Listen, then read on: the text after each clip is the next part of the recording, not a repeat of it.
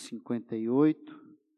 O verso primeiro diz assim: Clama a plenos pulmões, não te detenhas, ergue a voz como a trombeta e anuncia ao meu povo a sua transgressão e à casa de Jacó os seus pecados. Queridos, a mensagem que eu quero transmitir nessa noite ao meu e ao seu coração é: viva melhor. Eu e você precisamos viver melhor. Precisamos reconhecer que o que temos vivido é uma vida abençoada, uma vida ah, onde o Senhor se faz presente. Mas também precisamos reconhecer que dá para melhorar. Você consegue reconhecer, meu irmão, minha irmã, que dá para melhorar? Dá para o Senhor se alegrar mais da sua vida do que tem se alegrado até aqui? Então, queridos, em nome do Senhor Jesus, como o profeta disse aqui nesse primeiro versículo, clama a plenos pulmões, não te detenhas, ergue a voz como a trombeta, e anuncia ao meu povo a sua transgressão, e à casa de Jacó os seus pecados. Queridos, nós vivemos numa época onde eu e você precisamos aumentar o volume das nossas vozes aumentar para declarar aquilo que o Senhor tem para a nossa geração, aquilo que o Senhor tem para mim e para a sua vida. E a primeira lição que eu quero refletir com os irmãos está ah, aqui fundamentado no versículo 2 que diz assim: Mesmo nesse estado, ainda me procuram dia a dia tem prazer em saber os meus caminhos, como povo que pratica justiça e não deixa o direito do seu Deus. Perguntam-me pelos direitos da justiça, tem prazer em si chegar a Deus. Ao lermos esse versículo, parece que o povo está vivendo um avivamento, parece que o povo está vivendo um, com o seu coração inclinado a ouvir o que Deus tem para dizer, mas na verdade esse, esse versículo o profeta está denunciando, está denunciando que o povo está buscando a Deus, mas não com um sentimento de adoração, mas com o desejo de saber o seu futuro, de saber os seus caminhos. E a primeira lição que eu quero que o irmão guarde que a irmã guarde é não procure a Deus somente por respostas. Não busque a Deus somente buscando respostas sobre a tua vida, sobre o, o amanhã, mas procure o Senhor por aquilo que Ele é. Procure o Senhor pela sua santidade, pela sua autoridade, pelo seu poder e não por aquilo que Ele faz.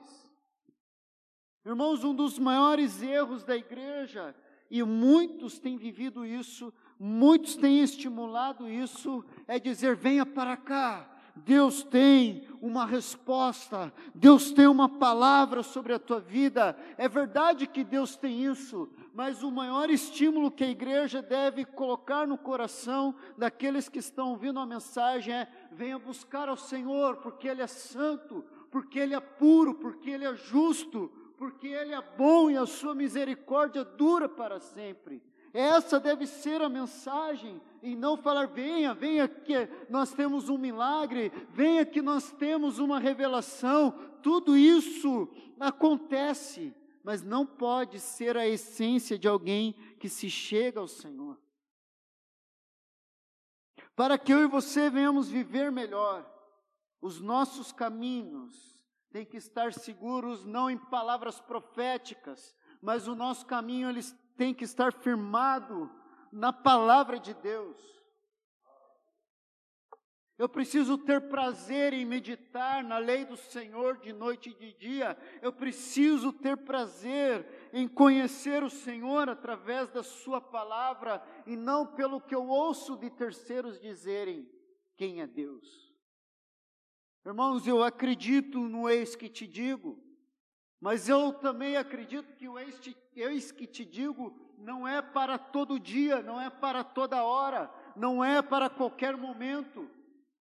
O eis que te digo, e você que é crente sabe o que eu estou dizendo, uma palavra de conhecimento ou uma palavra de sabedoria, ela não é para que eu e você venhamos firmar a nossa fé, ela é para que venha esclarecer aquilo que Deus já está fazendo.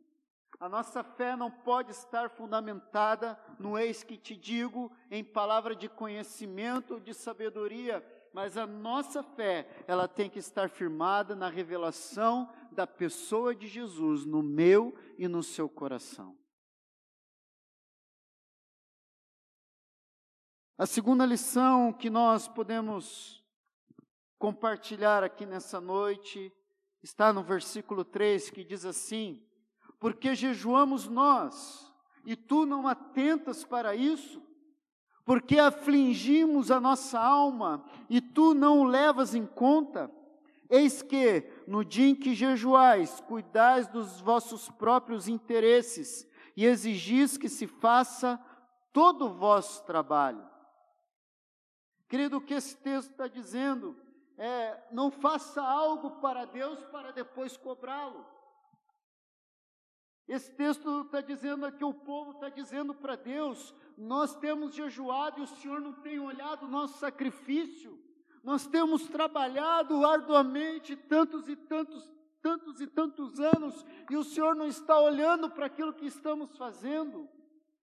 Querido, em nome de Jesus, tudo que você for fazer para o Senhor, faça de coração, faça em adoração, não esperando uma retribuição, não esperando algo em troca. E eu te digo mais, meu irmão, o nosso Deus, ele sabe como nos retribuir.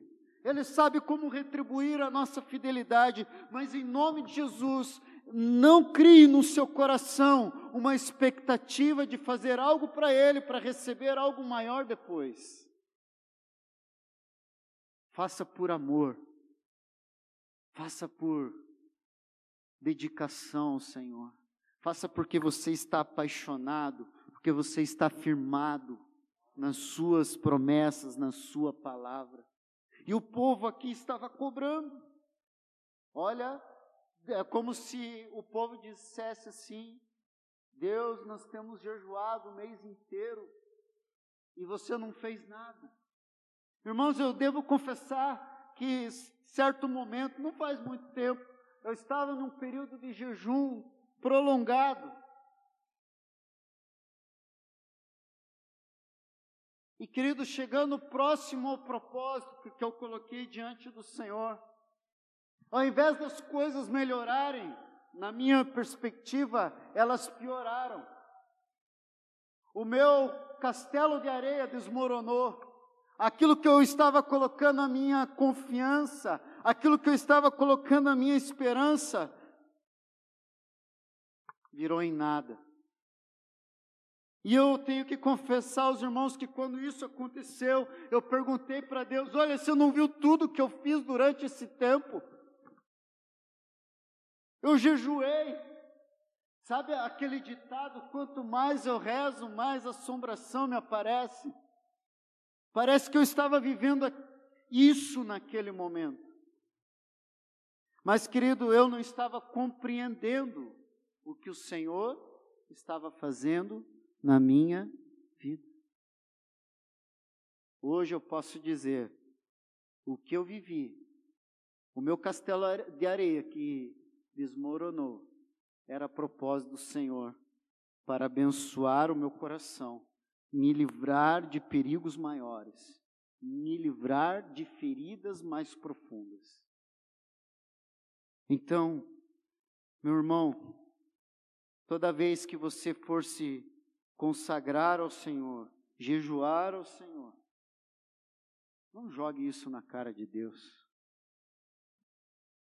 porque você estará jogando tudo fora, porque você estará querendo cobrar ao Senhor.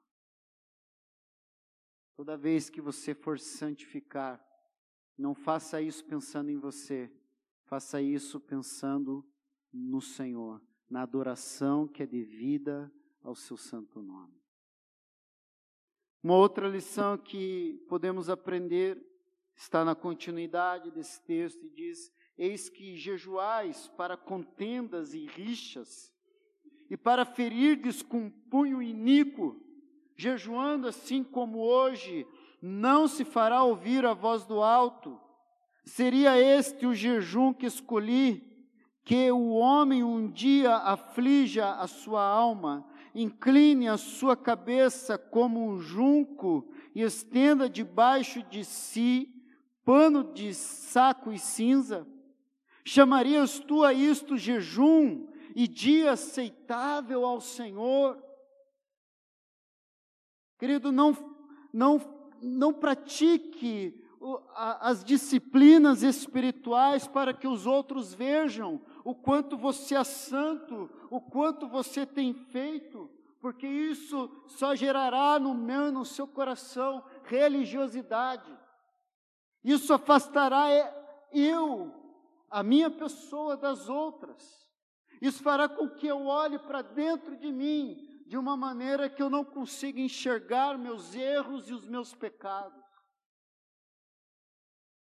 Há uma denúncia muito séria, vocês estão jejuando, mas vocês estão saindo no soco. Vocês dizem que estão se santificando, mas vocês estão brigando. Queridos, alguém firmado no Senhor, alguém que está diante de Deus, ele é alguém que está em paz. Quem está em Deus não vive brigando. Repita comigo: quem está em Deus não vive brigando. Quem está em Deus vive em paz. Um dos piores testemunhos como cristãos que eu e você possamos levar adiante é falar que somos crentes em Jesus e vivermos em contendas, em brigas, em discussões. Irmão, aprenda isso. Crente é aquele que leva desaforo para casa e joga o seu desaforo aos pés da cruz. Crente que está vivendo uma vida melhor que alguns irmãos rindo aqui. Crente é aquele que pega toda a bagunça do seu coração e joga aos pés da cruz, porque ele confia, ele descansa e ele espera que o Senhor irá tratar todas as coisas, irá, irá colocar todas as coisas no seu devido lugar. Amém, queridos? Não pratique as suas disciplinas espirituais para os outros verem. Você lembra dos fariseus? Eles saíam na praça orando, orando bem alto, bem no meio da praça, para que todos pudessem dizer: Ó, oh, como ele é crente!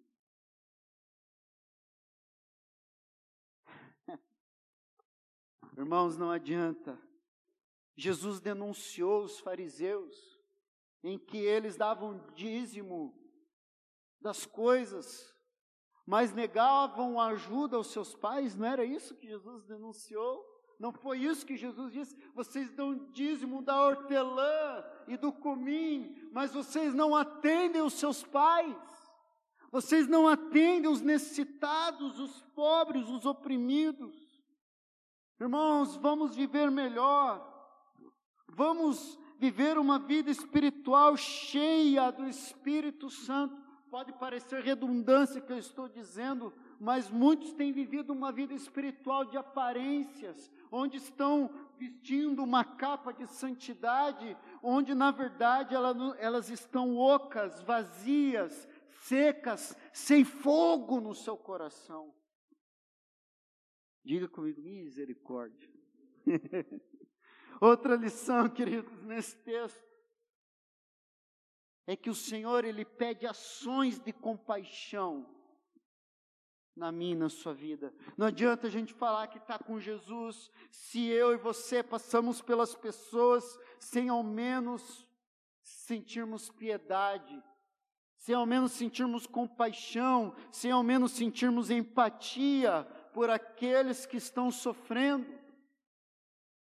Versículos 6 e 7 diz assim: Porventura não é este o jejum que escolhi, que soltes as ligaduras da impiedade, desfaças as, as ataduras da servidão, deixes livres os oprimidos e despedaces todo jugo? Porventura, não é também que repartas o teu pão com o faminto e recolhas em casa os pobres desabrigados, e se vires o nu, o cubras, e não te escondas do teu semelhante? Em outras palavras, o profeta está dizendo: olha, atenda aquele que está sofrendo. Nesse tempo de pandemia, onde muitos estão perdendo o seu sustento, a sua provisão, ou estão vendo elas diminuírem, você tem perguntado para alguém como esse alguém está? Se ele está precisando de ajuda, se ele está precisando que você estenda a mão para ele. Querido, às vezes você convidar alguém para almoçar na tua casa já é alívio para aquela pessoa. Pode parecer pequeno o que eu estou dizendo, mas é esse simples convidar alegra o coração, reanima, dá um tempo na preocupação no que, que eu vou comer hoje. Irmãos, para nós vivermos uma vida melhor, é, a, a igreja do Senhor Jesus precisa estar cheia de compaixão, ações que transmitam compaixão. Pare de olhar para o seu umbigo. Pare de apenas ver os seus problemas. Pare de apenas reparar nas tuas aflições. E coloque no teu coração que você pode ajudar ainda. Você está em uma posição onde você pode dividir. Amém? Seguindo aqui. Se eu estou agindo como o Senhor quer, se eu estou preparando o meu coração para viver uma vida melhor, agora tem promessas maravilhosas para nós. Versículo 8: Então romperá a tua luz como a alva, a tua cura brotará sem detença, a tua justiça irá diante de ti, e a glória do Senhor será a tua retaguarda. Então clamarás, e o Senhor te responderá. Gritarás por socorro, e ele dirá: Eis-me aqui. Se tirares do meio de ti o jugo, o dedo que ameaça, o falar injurioso. Irmãos, o versículo 8 começa dizendo: Então romperá a tua luz. Isso significa, isso simboliza que se, que se eu e você permitirmos viver essa vida melhor em Deus, um novo começo está preparado para as nossas vidas. Amém? Você acredita que ainda dá para recomeçar? Você acredita que ainda dá para você experimentar coisas novas e poderosas em Deus? Você ainda acredita que há surpresas vindo das, vindo, vindas dos céus sobre o meu e o seu coração? Irmãos, não enterra a esperança, mas é tempo de eu e você crermos que o Senhor está começando algo novo, Ele está rompendo a nossa luz como a alva, significa que está nascendo um novo dia, está nascendo um novo tempo, está se abrindo uma nova estação para mim para você. E se eu estou preparando o meu coração, se eu estou permitindo o Espírito Santo de Deus agir em mim, aqui é uma outra promessa de restauração e cura. Amém? Restauração e cura. Eu não sei quantos de vocês têm sentido sufocados, eu não sei quantos de vocês têm sentido oprimidos, eu não sei quantos de vocês têm andado, andado entristecidos, mas eu quero profetizar sobre a tua vida restauração e cura, para que você volte a sorrir, para que você possa encarar o futuro com esperança, com gratidão, com alegria em sua vida. O choro pode durar uma noite, mas a alegria ela vem ao amanhecer. E olha essa promessa: romperá a tua luz como a alva.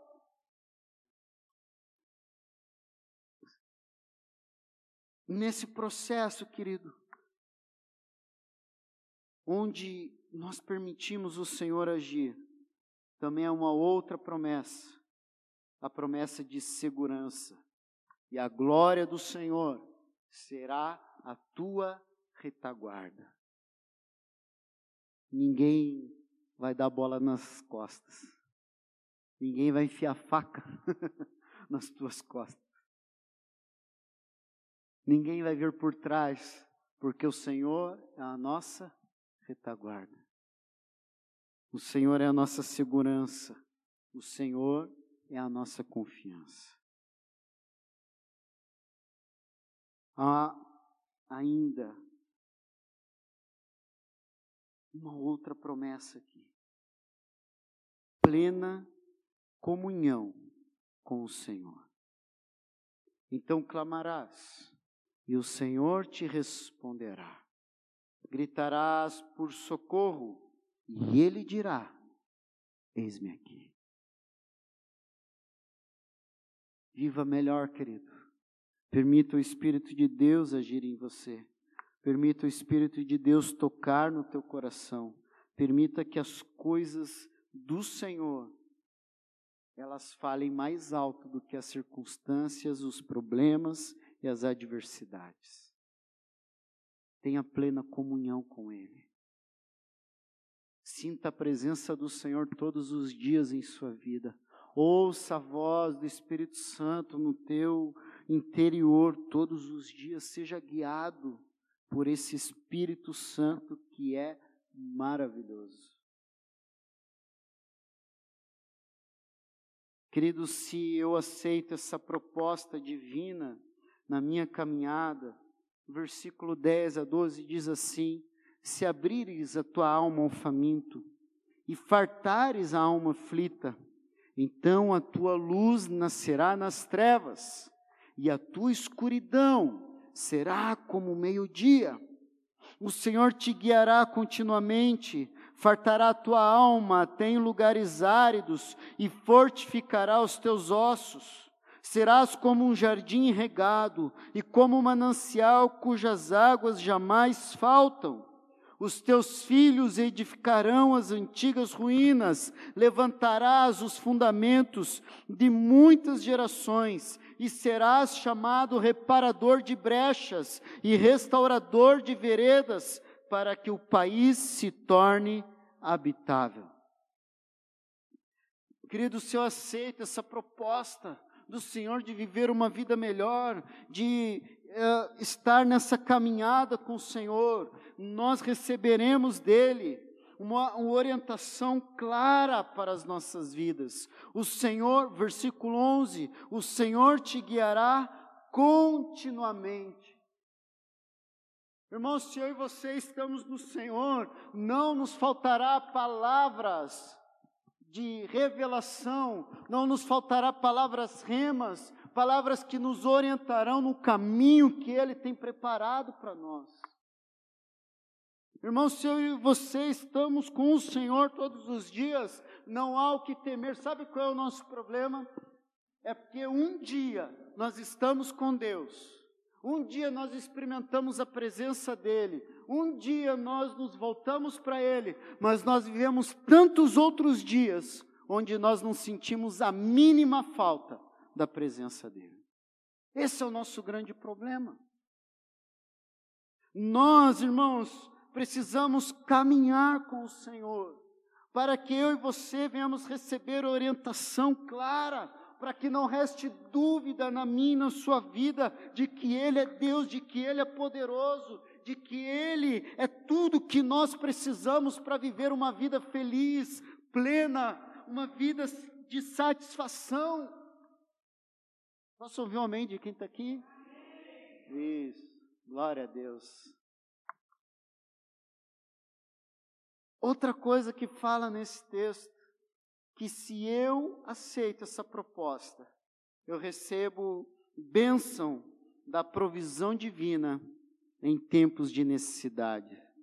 Fartará a tua alma até em lugares áridos e fortificará os teus ossos. Uau! Irmãos, não parece que nós estamos vivendo num período onde nós estamos habitando num deserto, sim ou não? Até que em Chuvitiba, né? Tem, tem chovido pouco, até na nossa terra que sempre choveu muito, tem chovido pouco. Louvamos a Deus por esse final de semana de chuva. Louvamos a Deus porque a água caiu do céu. Mas não é ruim, querido, você abrir a torneira e não ter água. Você querer lavar a tua roupa e não poder, você querer tomar o teu banho e ter que ir na casa de alguém no outro bairro onde a água está indo. Graças a Deus não aconteceu comigo, mas se faltar na casa de alguém, pode falar com o pastor, né? Dá um jeito. mas, querido, ele ele é a nossa provisão divina em tempos de necessidade, em tempos de deserto, em tempo de lugares áridos. Ele é aquele que fortifica as nossas vidas. Aqui fala: fortificará os teus ossos. Eu não sei muito o que isso significa, sendo bem sincero para você, mas eu imagino que isso, Deus está falando sobre força, energia, continuidade, o futuro. Os irmãos estão me ajudando aqui. Não, é um futuro abençoado. Estrutura. Aqui os irmãos hoje estão, estão aqui comigo, aleluia. Uma pregação conjunta hoje. Glória a Deus por isso. O texto ele também fala de novos recursos vindos de fora. Serás como um jardim regado e como um manancial cujas águas jamais faltam. Sabe o que é um manancial? Um manancial onde há água suficiente para manter um habitat, onde em volta é só deserto. Irmão, você pode ver a desgraça alcançar muito, muitas pessoas. Você pode ver a desgraça alcançar em muitos lugares, mas aquele que está no Senhor terá os seus recursos garantidos. Amém, queridos? Eu quero lembrar o período em que o povo esteve no Egito. E o que, que aconteceu?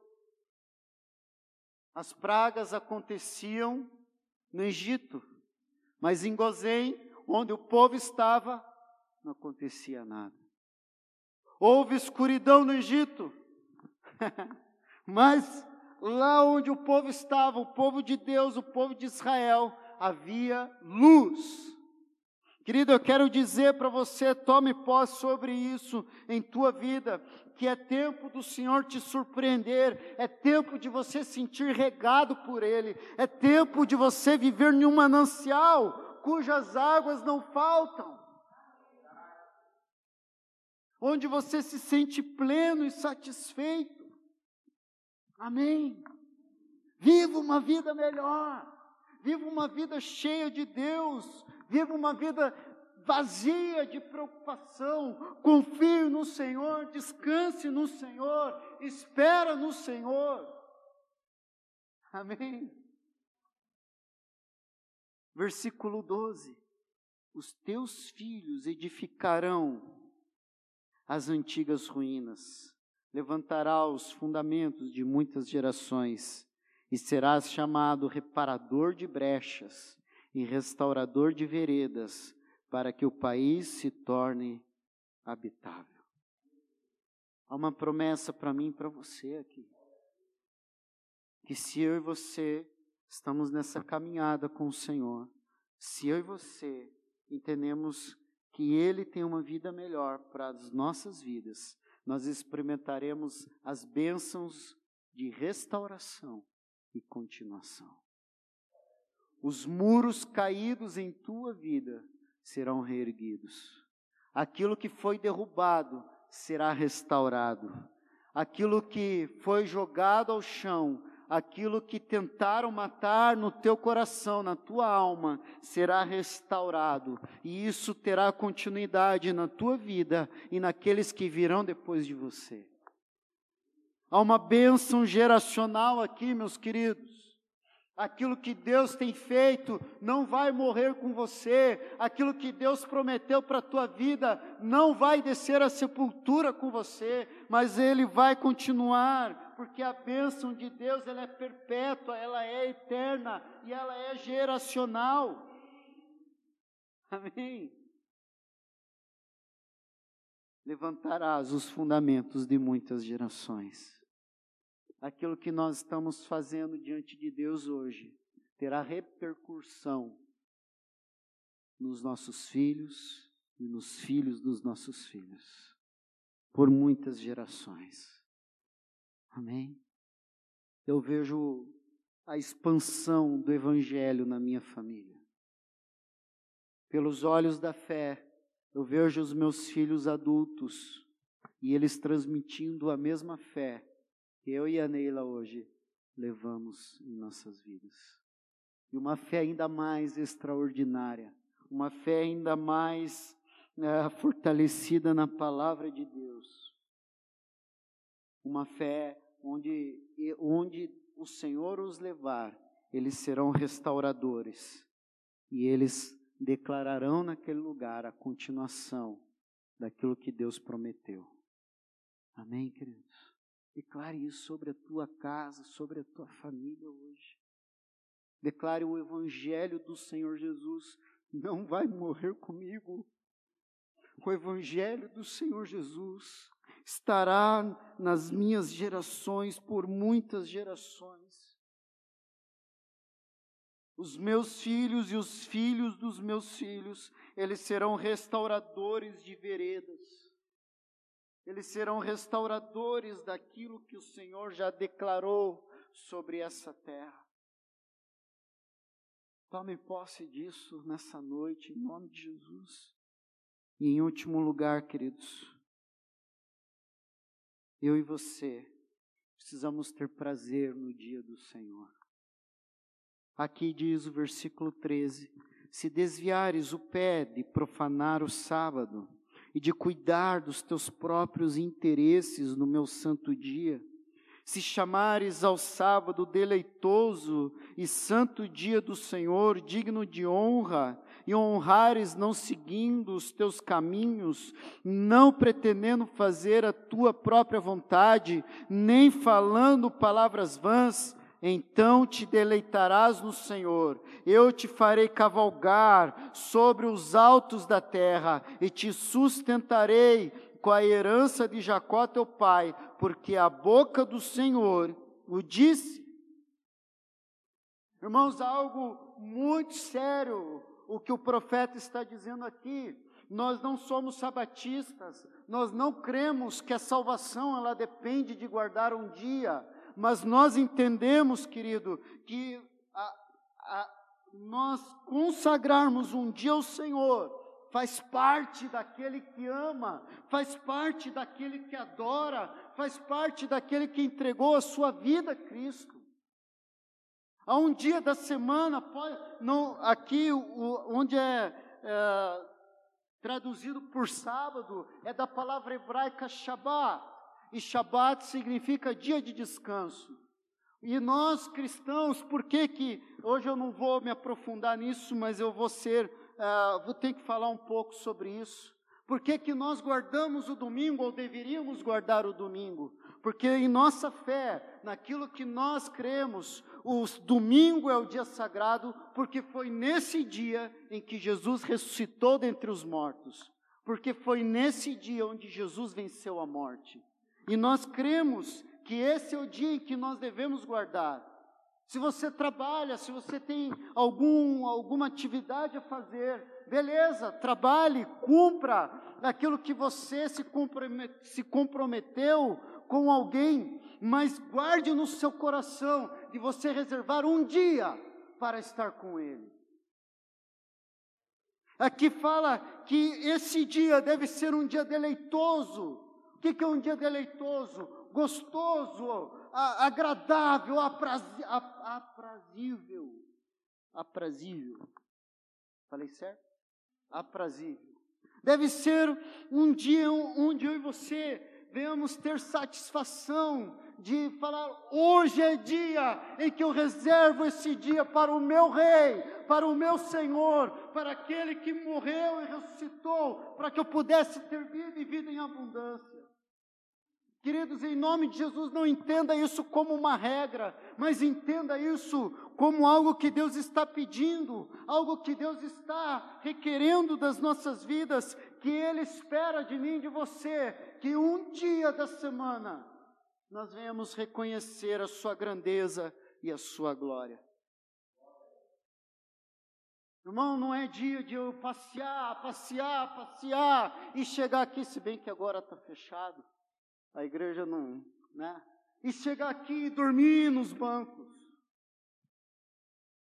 Não é eu curtir o dia e chegar na hora da live, eu estar tá ali, né, mais para lá do que para cá. É o dia em que eu me consagro ao Senhor. Não é dia de eu assistir qualquer coisa. Não é dia de eu me distrair. É o dia de eu me deleitar nele buscar a sua face, ou as coisas de Deus são chatas, ou as coisas de Deus não são agradáveis para nós, ou as coisas de Deus elas perderam a graça para nós. Irmãos, o texto está dizendo que nós precisamos nos desviar de profanar o dia do Senhor. Viva uma vida melhor e experimente um dia em que você se entrega para falar dele, ouvir dele e descansar na presença dele. Amém? Um tempo atrás, um irmão falou assim: Pastor, eu estou vendo que você está cansado. Pegue um domingo desses aí, vá passear com a tua família. Eu vou confessar para os irmãos que na minha alma eu falei: Boa palavra me disseste. Que a minha alma disse: Glória a Deus. Mas o Espírito me fez lembrar que o meu descanso não está em eu relaxar a minha alma, o meu descanso está em eu confiar no Senhor e adorar o Seu nome, descansar na beleza da Sua santidade. Irmãos, eu não quero parecer moralista para você, mas eu quero te dizer que a corda está muito frouxa qualquer coisa, a gente troca pela presença de Deus. A gente troca as coisas de Deus por qualquer outra coisa. Até um filme, até um seriado.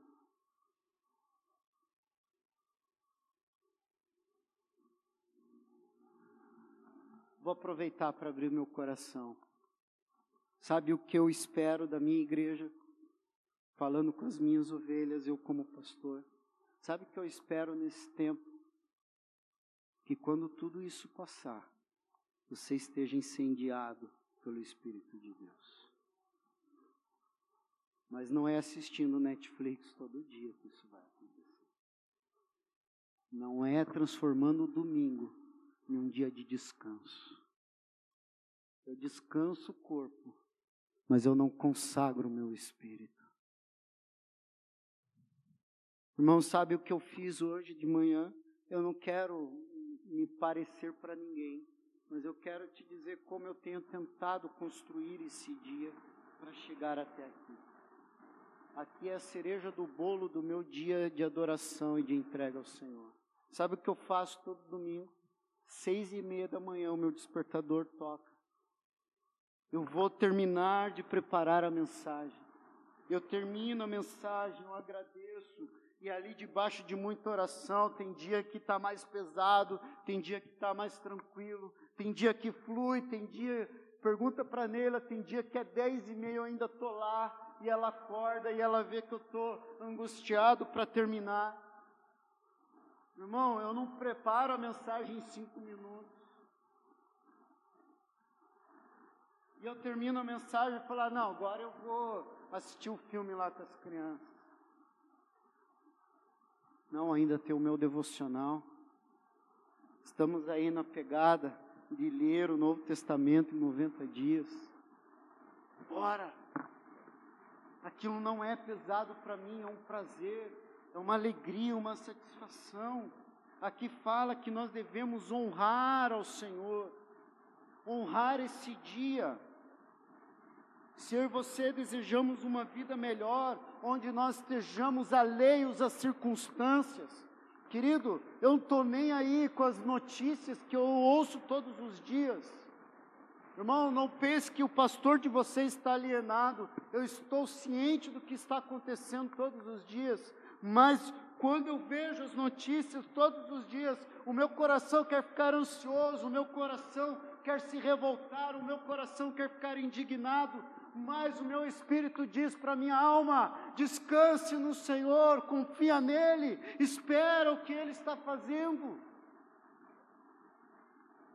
E eu vejo que muitos de nós temos gastado o nosso tempo, temos investido a, a nossa energia para ficar combatendo o mundo como se o mundo político fosse mais importante do que o mundo espiritual. Irmãos, tem coisas que eu não concordo, tem coisas que eu fico incomodado, mas tem coisas, querido, e eu pego todas essas coisas e coloco diante aos pés da cruz. Porque se eu não confiar que o Senhor pode todas as coisas, acabou também.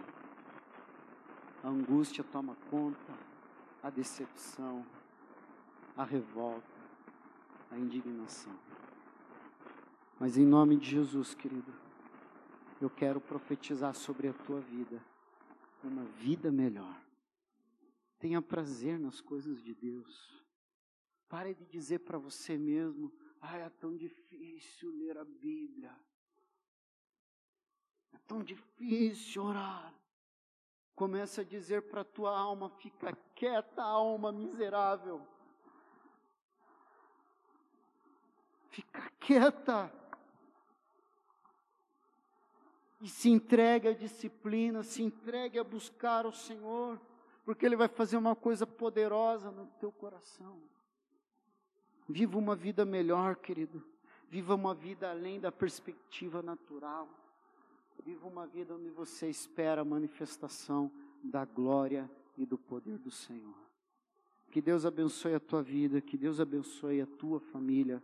Que Deus abençoe a nossa igreja, que o Senhor Jesus cumpra em nosso tempo tudo que está no seu coração para todos nós. Vamos orar, vamos agradecer, porque Ele está aqui, Ele está operando, Ele está movendo.